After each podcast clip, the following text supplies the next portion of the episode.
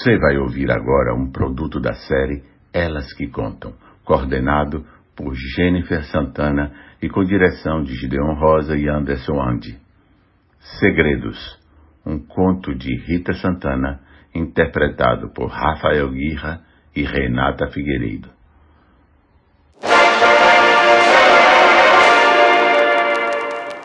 A cidade voltar a ter cinema.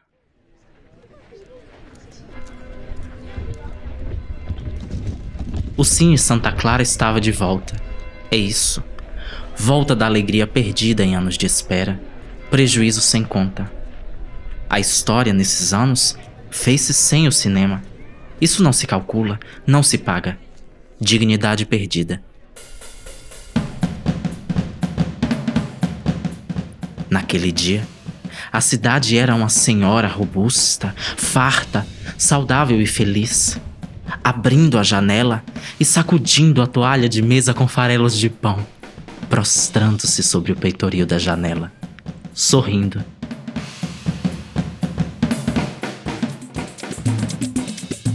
Jorge caminhava pelas ruas com vigor nos passos, brilhos nos olhos e mexição nervosa nos dedos. Sorria para todos, como se em todos houvesse a partilha do entusiasmo pela notícia.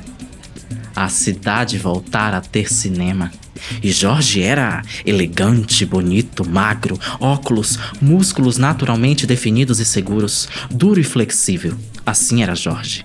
Negro. Queria encontrar pares para a comunhão do patrimônio afetivo. Sorria aos paralelepípedos, às amendoeiras, às acácias dos caixos dourados, aos postes pedintes, à escadaria do sétimo céu, às lojas, esquinas, casas, mãos de vaca na calçada, ao casarão da esquina, que desde a infância na escolinha tem aquele tom de rosa desbotado, onde os cães de pedra vigiam do alto o que não se soube nunca. Pudesse, ele pularia ímpeto brabo de correr. Mas como?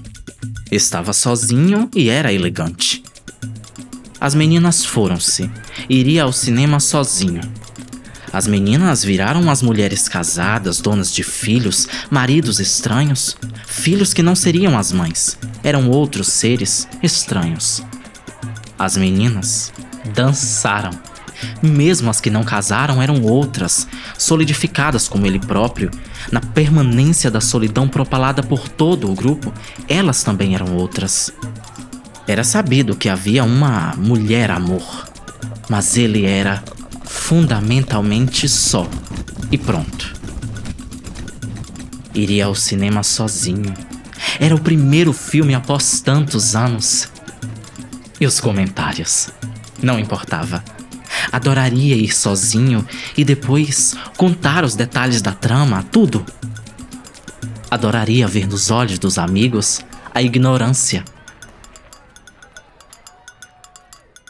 Jorge era o amigo. Conseguia nutrir uma amizade, cultivá-la com todos os ritos que a eleição exige. Dominava a difícil tarefa de ligar-lhes frequentemente. Batizava seus filhos ou comparecia às cerimônias, lembrava dos aniversários, reconciliava os casais, dava-lhes conselhos, ouvia-os, fazia-lhes visitas constantes. Ele aprendera a lidar com a amizade sem contaminar-se. Sabia onde os amigos são lâminas e onde são beijos. E respondia a um e a outro com a mesma matéria-prima, sem, entretanto, perdê-los ou deixar de amá-los. Evitava dessa forma o câncer e o desespero.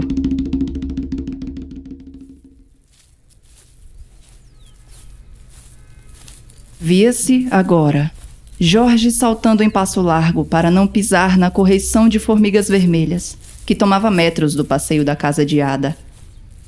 Como resistiam às construções, aos automóveis, donos supremos legais e perenes das calçadas, aos transeuntes apressados.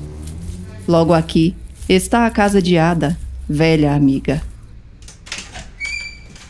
Abriu o portão de ferro e, antes de bater à porta, olhou a roseira, o canteiro de mal me quer, a grama, e achou tudo tão bonito que sentiu saudade. Da sua boca saiu o pensamento que o tomava sempre que pensava nela. Ada e esse excesso de desvelo em revelar segredos do que não viveu. não, não são arrepios de desejo. Há de ser o frio, há de ser o barulho da rua, o ruído dos pássaros, a música que vem de longe, as vozes das mulheres que comemoram o aniversário da amiga. Há de ser o vento, há de ser o cheiro da comida, o medo da vida. Estou em plena erupção. Afinal, Jorge, você bem sabe o quanto sou erótica. Ambos riram. Nessas tardes, tomavam chá de erva cidreira com torradinhas finíssimas preparadas por ela mesma. Ada tentara o casamento uma única vez, mas desistira assim que constatou triste que não sabia ser branda, consensual. Não tinha paciência para homem. Casada, olhava para a janela e queria voar. Sair voando. E voava. Ada voou. Desde pequena, Ada criava personagens para amar. Uma alma de atriz ajudava a viver outras vidas escapando da sua. Tão sem graça, inventava dores. Depois vieram os romances baratos, antes as novelas de rádio, depois as televisivas, a literatura clássica, os filmes e canções. Uma inadaptada, cria de um romantismo inviável, alheia ao léu da existência. Uma desertora da concretude besta do mundo mulher de namoro tardio, sexo fortuito, escorregadio ou coisa parecida. Amava mais a distância que o corpo. Nada. Nada aprendia da arte da conversação, da relação ou do contato, mas sonhava tudo. Eu quero delicadeza, Jorge. A humanidade me dá tão pouco. Sou órfã de conforto, de requinte, desde que nasci. Quero delicadeza, delicadeza, delicadeza, finura de trato. Mas não quando estou cansada, indisposta. Desse jeito só sei ser grosseira, bruta, rude. Chego mesmo a ser violenta.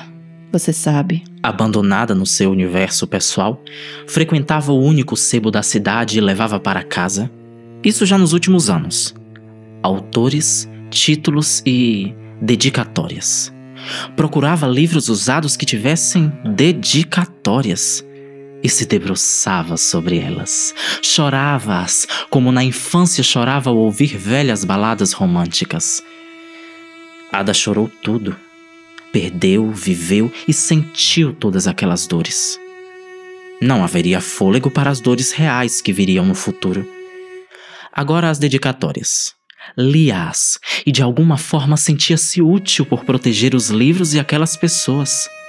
Contorcia-se ao imaginar quem tivera a coragem de vender, doar, trocar declarações tão fiéis de amizade, amor, de expor ao desconhecido palavras que permearam relações. Alguns livros tinham as páginas arrancadas. Esses ela não os levava. Ada lia e relia as dedicatórias e sentia-se acompanhada por aquelas vidas desconhecidas que se amontoavam pelas estantes todas da casa.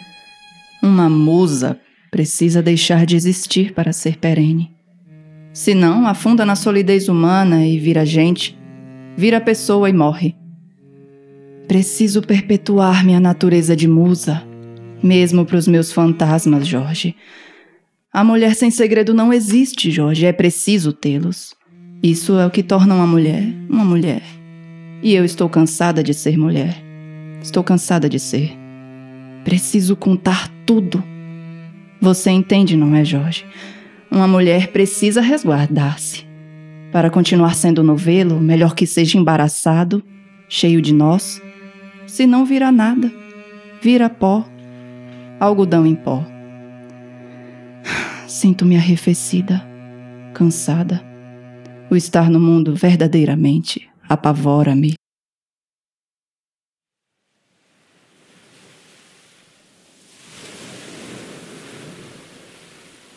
Achara, numa velha gramática francesa adquirida recentemente, um nome: Eubs Carlos Amoroso. Passa seus dias com a criação que fez desse homem nome e dedica-lhe versos. Eubs, a urbis chama-me fêmea. Quero, Quero beijar o cadáver da tua boca e, e acordar nua na, na fábrica de gelo onde era a nossa casa. O amor me diz: passará, e eu travo os dentes em teus pés pétreos. Sozinha diante da noite, restos de amanhã. O porto, a paisagem. Ele partira para não mais se ir de mim. Jamais iria. Era eu, a mulher de preto, cruzados os braços e pernas frias e finas e negras. Ele ficava no navio que ia, indo eu ficava nas mãos, talhando a madeira morta. Prenhe do teu perfil, prenhe da morte que me vinha nas ondas que te levavam.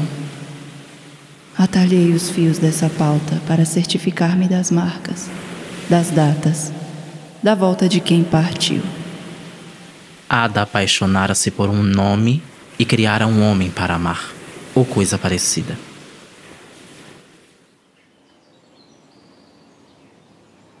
Jorge ensinou o cinema, mas ela, com gestos firmes e silenciosos, distante, tocou uma xícara no pires, ergueu-se sem pressa, abriu uma banda da janela onde não batia sol e recostou-se. Ontem, Enquanto lavava os pratos, olhei através da janela da cozinha e vi telhados, os de sempre. Senti vontade de morrer. Não, não foi isso. Foi vontade de não estar viva, ou nem isso. Vi que tudo era nada, bem assim a sensação de nulidade. Senti medo, espécie de arrependimento por aquela invasão, mas ela era tão exterior a mim como se fosse uma visita sem convite vinda dos telhados, com o vento. Afastei o pensamento como pude. Tive medo de perder o sabor que tenho em muitos momentos pela vida. Tive medo de ver a vida assim, e assim me parecia ser a verdade. A existência me traíra, eu soubera. Agora vá. Preciso fazer versos para Eubis. Jorge despediu-se, mas antes que a porta se fechasse, olhou Ada daquele jeito, sentada com as mãos nos braços da cadeira, recostada no espaldar, relaxada. O olhar perdera o brilho, a nitidez. E Jorge aprendera cedo que a aproximação da morte furta o viço dos olhos. Era uma leitura difícil. Jorge! Era ela à janela a dizer, como sempre, alguma coisa após o fim da conversa.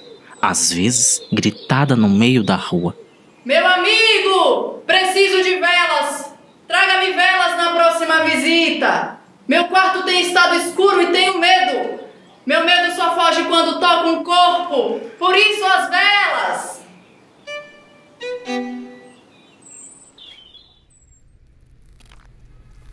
Iria ao cinema sozinho.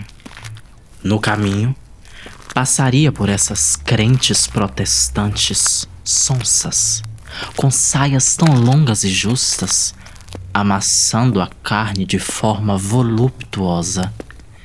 Esqueceriam por um momento o cinema, Ada e tudo. O membro religiosamente entumeceria.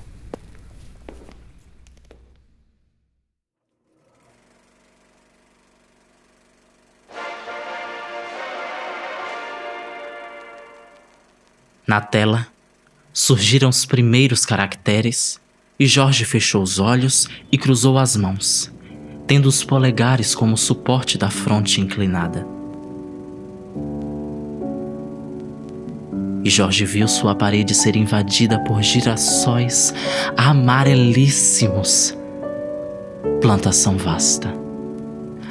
Ao fundo, uma casa com uma mulher sem rosto um homem fardado chegando através das flores. Viu o barranco de barro bem vermelho em frente à sua casa. Os primos, maiores e sabidos, o empurrão, seu corpo no chão fingindo um desmaio. Tanta vergonha. Tanta vergonha. E a vida seria tantas vezes esse desmaio fingido da infância. Viu-se negro na sala de aula, imaginando que o menino mais bonito namoraria com a menina mais bonita. E nunca era ele o escolhido por si mesmo. Viu o silêncio de menino negro na escola. Tantos anos com ele. Segunda pele. Silêncio. Viu o primeiro estojo de lapiseira grande acordando o belo. Viu as meninas, atrizes, surgirem certas de que seriam grandes, escreveriam, atuariam. Viu seus pais envelhecendo, adoecendo. Viu-se a si mesmo diante do espelho a envelhecer. E ele, que antes pensara em morrer a ver esses tempos chegarem tempos de colheita e armazenamento, tempos de registro e recordações alegrou-se de uma alegria pungente, dessas que se confundem com a dor, dessas que envidraçam os olhos. Viu que não nos tornamos grandes. Éramos apenas pessoas, simples pessoas, e como as outras, tão cheias de sonhos, desejos, frustrações e complexidades. Olhei para Jorge. Eu estava sozinha, sem os fantasmas sem os conspiradores da musa, sem ninguém. Olhei o meu amigo e ele olhou-me. E estava tudo bem. A nossa amizade e as nossas idiosincrasias. Assistimos ao filme. Depois haveria o mar esperando por Jorge, esperando por mim, esperando por nós. O mar da nossa terra, maior e mais bonito que qualquer outro o consolo colo que só o mar, o chão, os cactos, as pedras da terra natal podem dar.